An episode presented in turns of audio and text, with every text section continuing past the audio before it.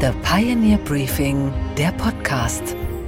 Einen schönen guten Morgen allerseits. Mein Name ist Gabor Steingart und wir starten jetzt gemeinsam in diesen neuen Tag. Heute ist Mittwoch, der 10. Januar. Ja, deswegen stellen wir uns auch dem schwierigen Dilemmata der Rüstungsexporte. Ich weiß und auch dafür bin ich dankbar, dass das viele nicht verstanden haben, erst recht nicht auf dem ersten Blick, wo es hieß, die liefern jetzt nach Saudi-Arabien.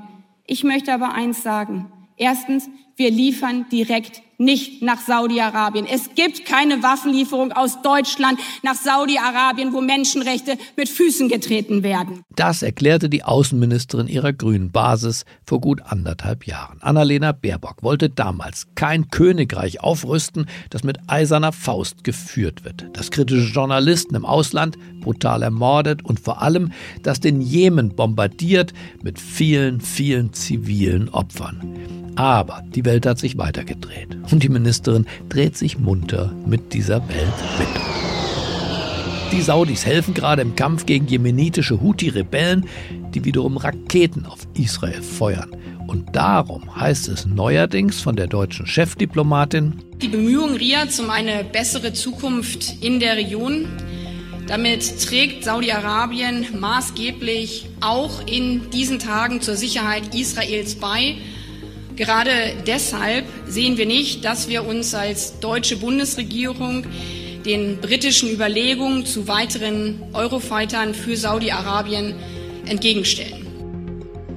Kampfjets, muss man dazu wissen, sind ein europäisches Gemeinschaftsprojekt. Deutschland ist beteiligt und könnte daher ein Veto einlegen. Aber den Plan der Briten, diese Jets nach Saudi-Arabien zu liefern, will man jetzt durchwinken. Kein Problem mehr für die Außenministerin obwohl sogar im Ampelkoalitionsvertrag steht, Zitat, wir erteilen keine Exportgenehmigungen für Rüstungsgüter an Staaten, solange diese nachweislich unmittelbar am Jemenkrieg beteiligt sind. Also, die nächste Zeitenwende bei den Grünen deutet sich an bei einer Partei, die ja als pazifistische Friedenspartei angetreten war. Naja, kein Wunder. Co-Parteichefin Ricarda Lang ist nicht einverstanden, kann sich mit der neuesten Umdrehung nicht anfreunden. Für sie eine Umdrehung zu viel, so sagte sie es im RBB. Trotzdem bleibt es für mich dabei, mit Blick auf die Menschenrechtssituation, auch auf die innere Verfasstheit Saudi-Arabiens, finde ich eine Lieferung von Eurofightern weiterhin falsch.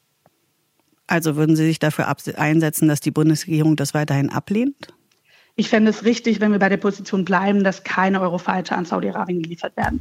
Annalena Baerbock ist spätestens jetzt nicht mehr nur die neue Generation der Grünen, sie ist jetzt eine, die ihre Politik und die westlichen Werte, sei es in der Ukraine oder eben auch in Nahost, mit bellizistischen Mitteln durchsetzen möchte.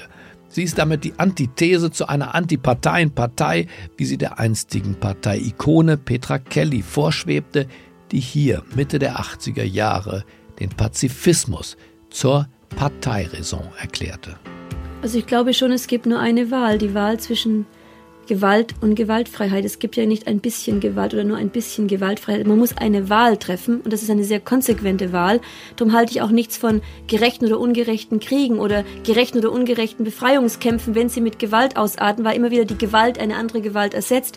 Ähm, die Idee der Gewaltfreiheit, die ist revolutionär, die ist nicht passiv, die ist nicht staatstragend, sie ist revolutionär. Fazit: Gewaltfreiheit ist revolutionär laut Petra Kelly. Aber auch Annalena Baerbock ist revolutionär, zumindest innerhalb ihrer Partei. Sie ist in der Welt von heute angekommen, in der Frieden schaffen ohne Waffen nicht funktioniert. In Nahost schon gar nicht. Mit dem Rezept von Petra Kelly wäre Israel längst vom Erdboden verschwunden. Annalena Baerbock weiß das. Annalena Baerbock will das genau nicht. Sie definiert die Grünen neu. Die Partei ist für sie nicht mehr nur grün, Sie ist, wenn sie ihr jetzt folgt, olivgrün. Unsere weiteren Themen heute Morgen. Ralf Suikat ist Millionär, ist Unternehmer und Schatzmeister der neuen Sarah Wagenknecht-Partei ist er auch. Er sieht in Sarah Wagenknecht für viele Menschen ist sie, glaube ich, eine Hoffnungsträgerin in Hinblick auf eine ehrlichere, auf eine fairere Politik. Mit ihm spreche ich gleich. Anne Schwed an der Wall Street erklärt uns, welche eher unbekannte Aktie gerade so richtig durchstartet. Und In Indonesien singen die Gibbons und in Dubai gibt es jetzt Cocktails mit Gletschereis. Gleich dazu mehr. Gerade in Bezug auf die ostdeutschen Landtagswahlen wird ja derzeit oft davon geredet, dass die Demokratie in Deutschland gefährdet wäre. Die Demokratie in unserem Land wird in erster Linie gefährdet durch eine Politik, von der sich immer mehr Menschen im Stich gelassen oder aber vor den Kopf gestoßen fühlen. Sarah Wagenknecht will es nochmal wissen mit Hilfe ihrer neuen Partei, die sie nach sich selbst benannt hat. Bündnis Sarah Wagenknecht. Wohin steuert diese neue Partei, die in diesem Jahr bei der Europawahl und auch bei den drei Landtagswahlen in Ostdeutschland antritt? Ralf Suikat ist nicht Politiker, sondern Unternehmer und er ist der neue Schatzmeister dieser Sarah Wagenknecht Partei. Wollen wir doch mal schauen, was er uns heute Morgen zu sagen hat. Einen schönen guten Morgen, Ralf Suikat. Einen wunderschönen guten Morgen, Herr Steingart. Sie sind eigentlich Unternehmer. Alles kann man sich ja als Unternehmer im fortgeschrittenen Kapitalismus einkaufen. Jetzt offenbar auch in eine politische Partei, richtig? Naja, einkaufen nicht unbedingt, aber man kann deren Start ein Stück weit unterstützen, unter anderem auch durch Kapital. Das hatte ich gemacht beim Bündnis Sarah Wagenknecht mit einem niedrigen fünfstelligen Betrag. Aber Sie bringen ja auch das Wertvollste, was Sie haben, ihr, ihr, Ihre Kraft, Ihre Lebenszeit und Lebenskraft und sind Schatzmeister und damit Vorstandsmitglied geworden. Ganz genau. Das war ich ursprünglich äh, bei dem Verein. Wir hatten ja ursprünglich als Verein gegründet und hatte der Frau Wagenknecht ursprünglich auch zugesagt, bis zur Parteiwerdung zu begleiten.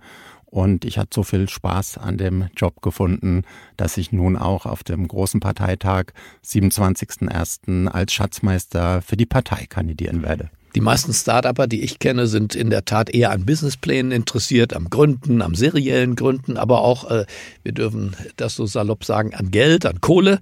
Wann haben Sie sich politisiert und für sich beschlossen, dass Sie zwar ein Unternehmer sein wollen, aber eben ein politischer Unternehmer?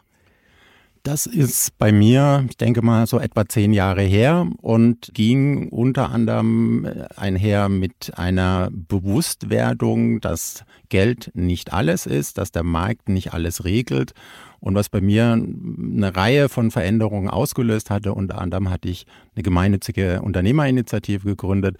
Unter anderem hatte ich, als ich dann die Anteile an meinem Unternehmen verkauft hatte, das Thema Impact Investing für mich entdeckt und finde das ein sehr schönes Instrument, um die Leitplanken, die der Staat vielleicht nicht immer an allen Stellen so einzieht, über Werte in den Unternehmen transparent zu machen. Impact Investment, muss man sagen, ist, ist die Form, wie man schon Gewinne macht, ganz normal, aber das verbindet mit einer Idee, die größer ist als das Gewinne machen. Ganz genau. Nachhaltigkeit also, zum Beispiel, Tierwohl zum Beispiel. Ganz genau. Und ähm, das ist auch sehr schön, mit den jungen Gründern zusammenzuarbeiten. Die äh, brennen auch für eine bessere Welt. Denen geht es auch nicht nur um die Rendite, wir wissen, dass ein Unternehmen Geld verdienen muss, damit es überleben kann. Das ist überhaupt gar keine Frage.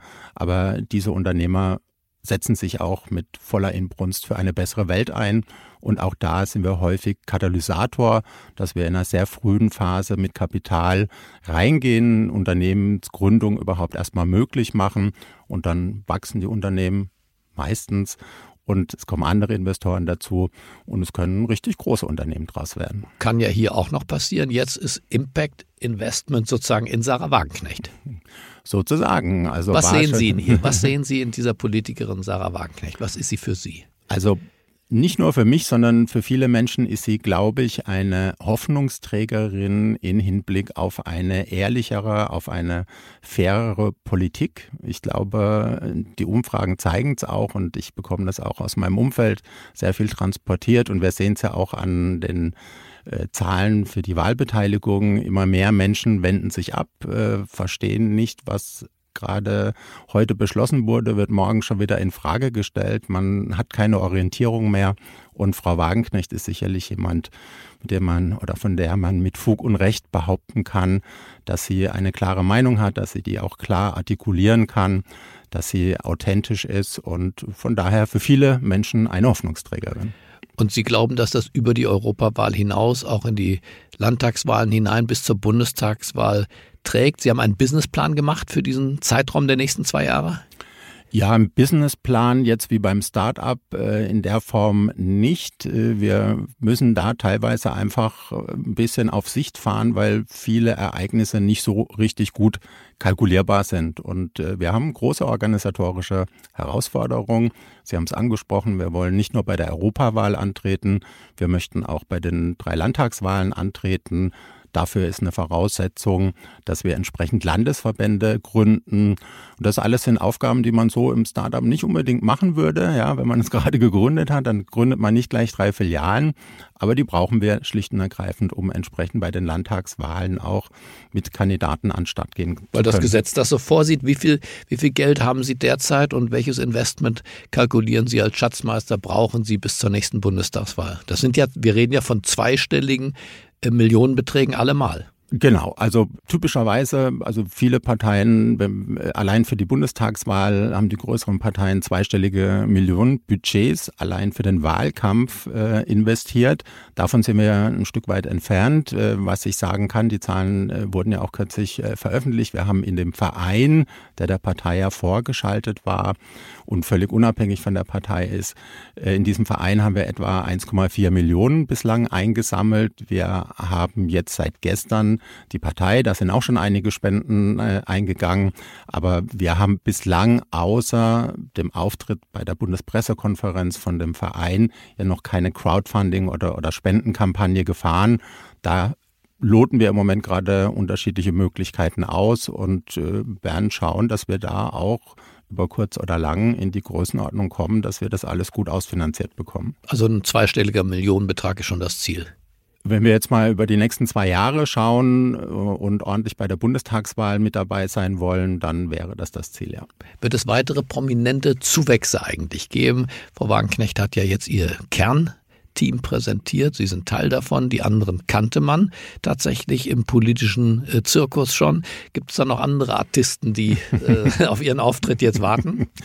Da sind sicherlich noch andere Artisten im Hintergrund und äh, wärmen sich schon mal auf. Und ähm, es ist äh, für manche keine leichte Entscheidung, gerade wenn man vielleicht auch seine politische Heimat über viele Jahre äh, woanders gesehen hat. Äh, da bilden sich auch Freundschaften unter innerhalb der Partei, unter den Parteimitgliedern und ähm, da will ein solcher Wechsel durchaus überlegt sein und äh, von daher überlassen wir es gerne den Protagonisten, sich dann selbst zu Wort zu melden. Aber da kommt noch was, was mit Boris Palmer zum Beispiel?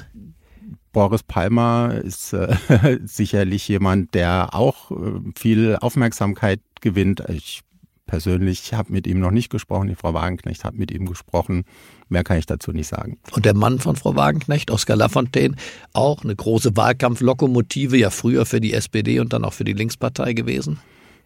Oskar Lafontaine unterstützt die Frau Wagenknecht mit seiner politischen Erfahrung. Das ist überhaupt gar keine Frage. Aber er wird ähm, mit großer Wahrscheinlichkeit hier nicht in den Wahlkampf einsteigen.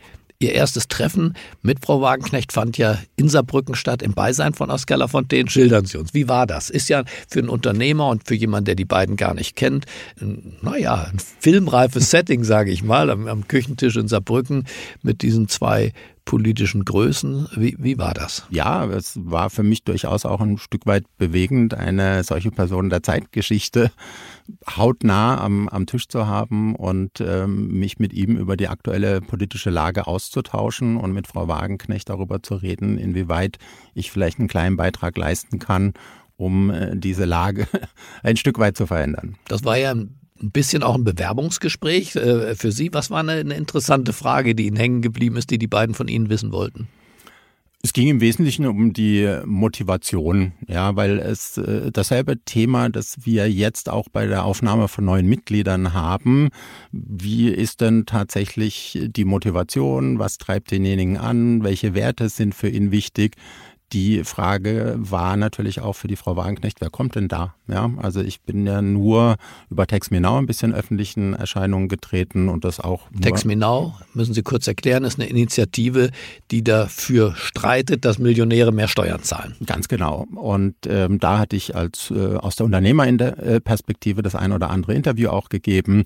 Darüber hat die Frau Wagenknecht mich augenscheinlich auch schon mal wahrgenommen gehabt, aber ansonsten wusste ja nichts über meine Motivation, über meine Einstellung wie ich mir das vorstelle. Und äh, von daher war es erstmal ein Beschnuppern und äh, umgekehrt wollte ich halt auch die Frau Wagenknecht mal ein bisschen kennenlernen, weil man sagt eher viel Unnahbarkeit vor und ähm, ja, One-Woman-Show und ähnliche Dinge. Äh, ersteres mit der Unnahbarkeit, das konnte ich relativ schnell selbst erleben und abräumen.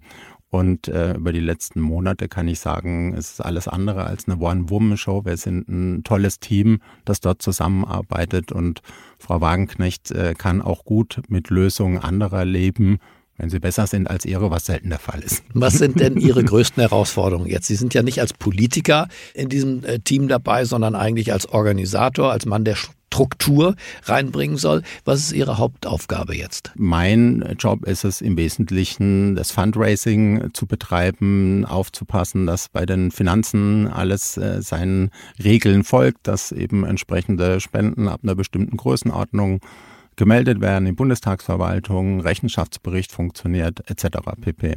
Wenn Sie sich selber, Herr Suikert, in einem Wort zusammenfassen sollten, was wäre das Wort, das Sie sich selber geben?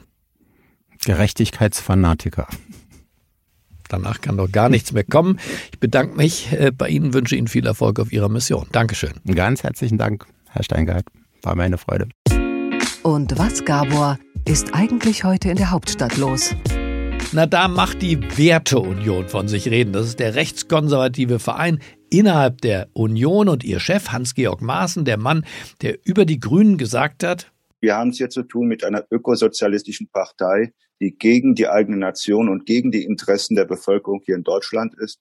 Und ich muss sagen, diejenigen, die am 26. September äh, für Grüne wählen, die wählen ihren Schlechter selber. Unsere Chefkorrespondentin Politik, Karina Mössbauer, weiß mehr über die neuen Pläne von Hans-Georg Maaßen.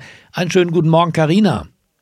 Guten Morgen, Gabor. Maaßen will ja mit der Werteunion eine eigene Partei gründen und damit gegen Friedrich Merz und auch Markus Söder antreten. Wie weit ist er denn damit? Ja, Gabor, der ehemalige Verfassungsschutzpräsident und Chef der Werteunion steckt bereits tief in der Planung.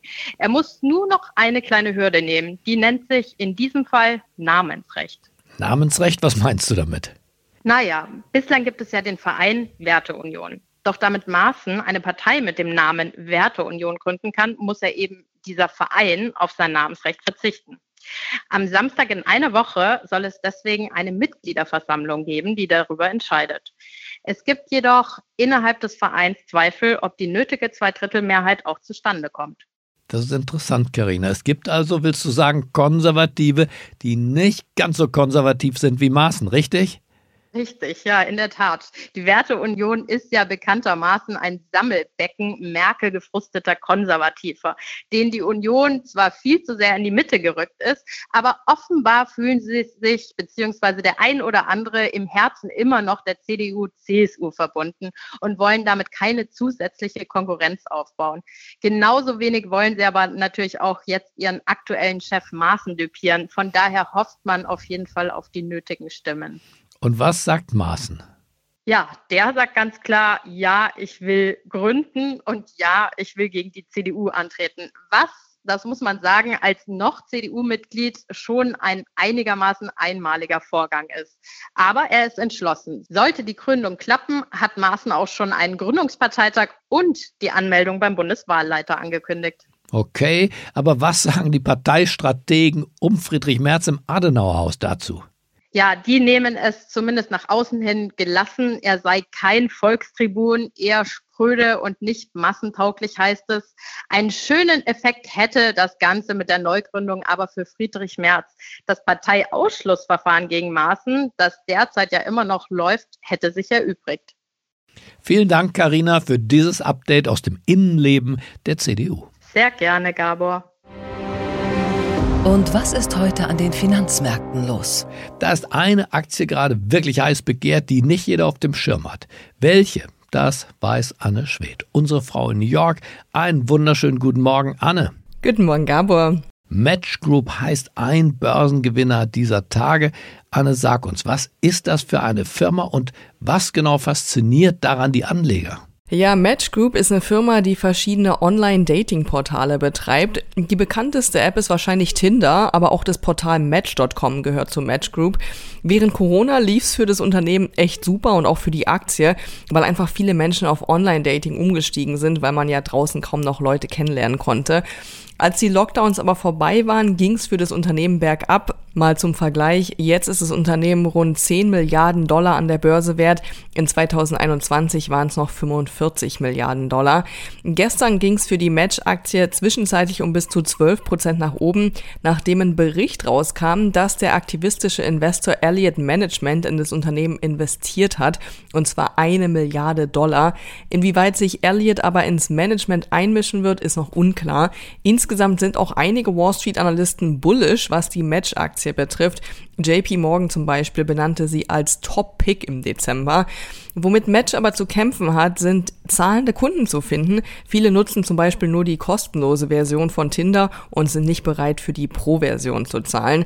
Durch das Investment und möglicherweise auch die inhaltliche Einmischung von Elliott könnte es das Unternehmen vielleicht wieder auf die Gewinnerseite schaffen. Also man sollte das auf jeden Fall im Auge behalten. Und dann, Anna, hat die Weltbank auch noch eine Warnung herausgegeben. Wovor wird denn jetzt schon wieder gewarnt? Ja, die Weltbank warnt davor, dass die Weltwirtschaft auf dem Weg ist, das schwächste Wachstum seit 30 Jahren zu verzeichnen. Das globale Wachstum wird sich in 2024 wohl das dritte Jahr in Folge verlangsamen. Und zwar geht die Weltbank für 2024 von einem Wachstum von 2,4 Prozent aus, was weniger wäre als die 2,6 Prozent in 2023. Die Weltwirtschaft habe sich zwar mit Blick auf die Rezessionsrisiken sehr resilient gezeigt in 2023, 2023, aber die gestiegenen geopolitischen Spannungen könnten weiter zum Problem werden. Wenn sich die Kriege in der Ukraine und im Nahen Osten weiter ausbreiten, dann könnte das eine Energiekrise auslösen, was die Inflation antreiben könnte und damit das Weltwirtschaftswachstum wieder schwächen würde. Wenn es nicht noch eine deutliche Kursänderung gibt, dann wird die Dekade 2020 als eine Dekade der verschwendeten Möglichkeiten werden, heißt es von der Weltbank. Und was, Gabor, geht eigentlich gar nicht?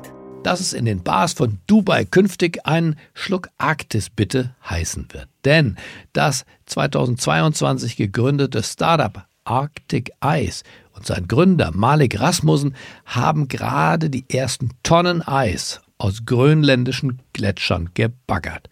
Oder wie sie es selbstbewusst und patriotisch im eigenen Werbetrailer sagen würden, This ice is the essence of our homeland, a symbol of Greenland's pride. By sharing our ice, we extend an invitation to uncover the wonders that lay in the fjords of Greenland. Das Eisbaggern sieht dann so aus. Mit Boot und Kran geht's zum Gletscher. Dort wird nach einer mittigen Stelle im Gletscher gesucht. Wenn dann eine gefunden wurde, dann setzt der Kran an und holt das Eis auf das Boot wo es in Boxen gelagert wird und weiter gefroren bleibt. Naja, sonst wäre es ja auch schnell mit dem Eis vorbei. Und dann, na dann geht's über 9000 nautische Meilen oder mehr als 16.000 Kilometer über Dänemark ab nach Dubai. In die Luxusbars auf den Wolkenkratzern und dort dann in die Cocktailgläser. In die Cocktailgläser derer, die es sich leisten können. Luxuriös sagen die einen mit diesem arktischen Eis, komplett gaga, sagen die anderen, wenn das Greta Thunberg wüsste. Okay, Gabor, und was hat dich heute Morgen wirklich überrascht? Dass der indonesische Waldchor einige seiner besten und lautesten Performer endlich zurück hat. Nämlich ein Pärchen singende Gibbons, das sind kleine Menschenaffen.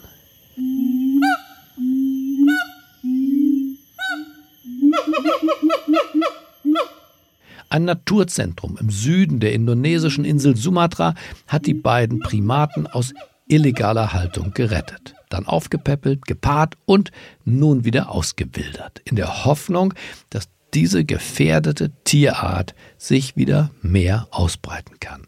Jon und Simong heißen die beiden Gibbons, ihre schönen Stimmen machen sie zu einer begehrten Ware im illegalen Tierhandel.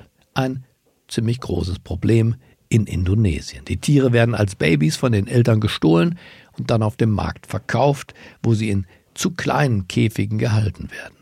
Made Vedana, der Leiter des Primatenprojekts am Naturzentrum, erklärt hier, dass fast alle ihre Tiere aus solchen Verhältnissen stammen. Most of the animal rescue from the illegal pet John und Simon sind die allerersten der singenden Gibbons, die endlich aus dem Rettungsprojekt wieder in die freie Natur dürfen. Doch für das Zentrum wird das nicht die letzte Erfolgsgeschichte sein, so Vedana. Es sollen noch viel mehr Gibbons befreit werden. We have 16 gibbons already released and then we will have more gibbons this year. Another uh, six or seven gibbons will be released. Menschen wollen frei sein, Affen auch, wir sind uns eben ähnlich. Und wenn sich Mensch und Affe auf nur eine gemeinsame Hymne verständigen dürften und könnten, dann wohl auf diese.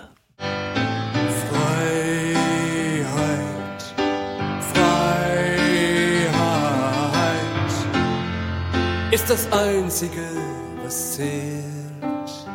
Ich wünsche Ihnen einen friedvollen Start in diesen neuen Tag. Bleiben Sie mir gewogen, es grüßt Sie auf das Herzlichste. Ihr Gabor Steingart. Die Verträge sind gemacht. Und es wurde viel gelacht. Und was Süßes zum Dessert. Freiheit, Freiheit. Die Kapelle rum Tata. Und der Papst war auch schon da. Und mein Nachbar vorne weg. Freiheit, Freiheit ist die einzige, die fehlt. Freiheit, Freiheit ist die einzige, die fehlt. Der Mensch ist leider nicht naiv. Mensch ist leider primitiv. Freiheit, Freiheit wurde wieder abbestellt. Alle, die von Freiheit träumen, sollten's Feiern nicht versäumen. Sollen tanzen auch auf Gräbern. Freiheit, Freiheit ist das Einzige, was zählt. Freiheit, Freiheit ist das Einzige, was zählt.